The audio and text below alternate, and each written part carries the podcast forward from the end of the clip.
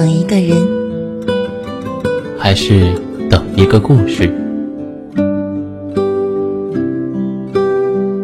这里是，这里是，这里是，这里是。暖与温存。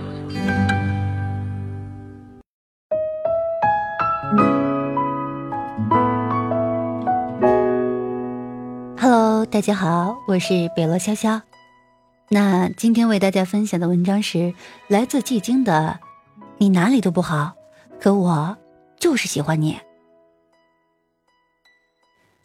我在网上看到过一段很可爱的话，哎，你女朋友的缺点多吗？像星星那么多。那你女朋友的优点多吗？像太阳那么少。那你为什么还那么喜欢她啊？因为太阳出来，星星就没了呀。有人问我，七天的时间可以用来做什么？我想，大概足够用来爱上一个人。一直以为爱情是书中才有的情节，差不多的岁月，差不多的人，差不多的生活，随便将就一下就得了，哪敢抱有那么多的想法？像周杰伦那样好。像吴彦祖那样帅，像爸爸那样照顾你，像王思聪那样有钱，这是想都不敢想的。陶小仙大学刚毕业就得了肿瘤，这对于刚准备和相恋两年、准备订婚的小仙来说是巨大的噩耗。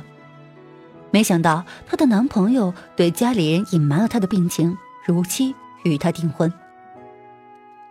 订婚几天后，他就带着小仙去医院准备做手术。当时医生说手术难度非常大，是他们科最大的手术，后期也不好治愈。陶小仙就忍不住大哭了，直接对她男朋友说分手，心里是想让男朋友再去找一个好的。不过庆幸的是，男朋友并没有放弃，而是不管怎么样都在照顾她。每天，她男朋友就是三点一线的往返于公司、家、病房。后来，接入手术治疗还行，不幸的是很快复发了。当得知再次复发的时候，陶小仙痛苦的说想要轻生。这样的画面令她男朋友忍不住当场蹲在地上哭了起来。一个大男人哭得很大声，哭得不像样。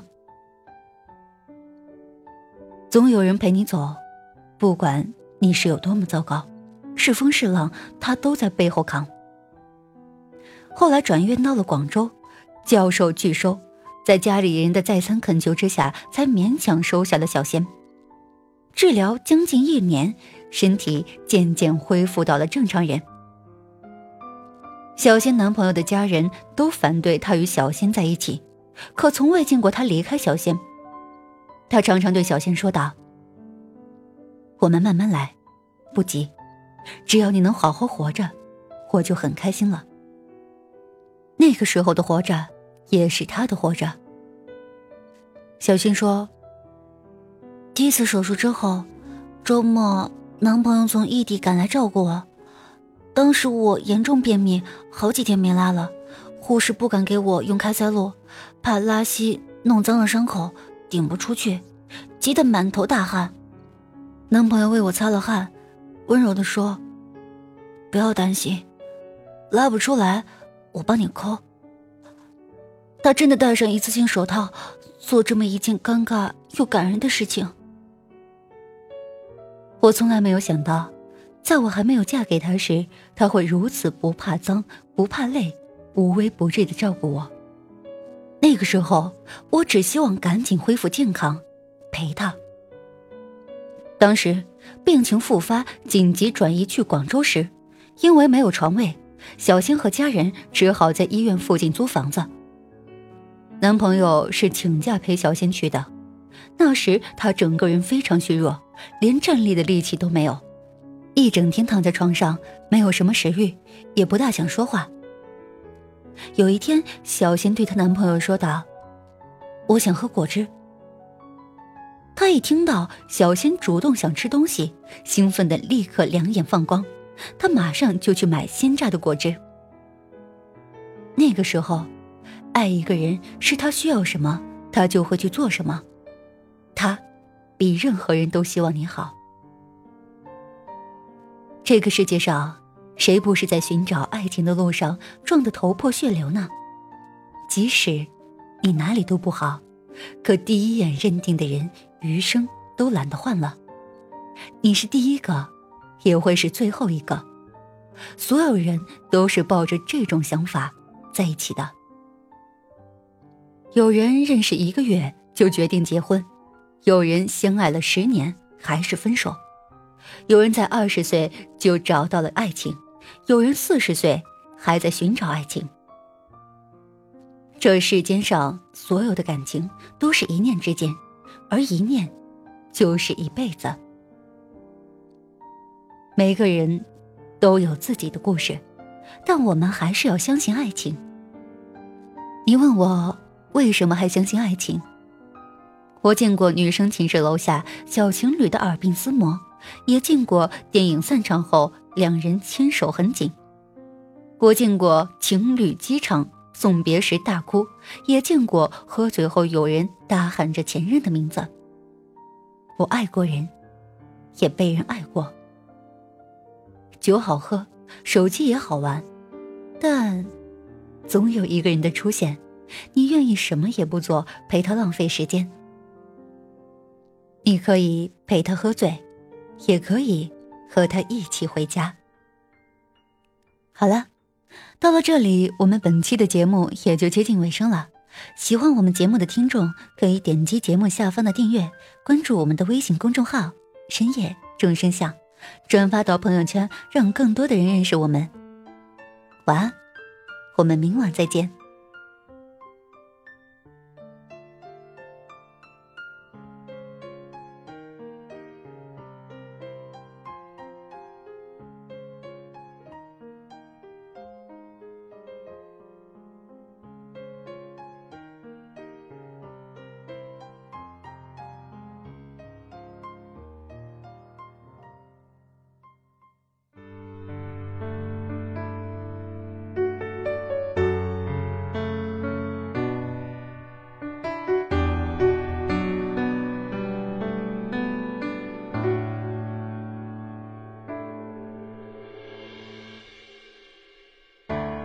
要用多少个晴天，交换多少张相片？还记得锁在抽屉里面的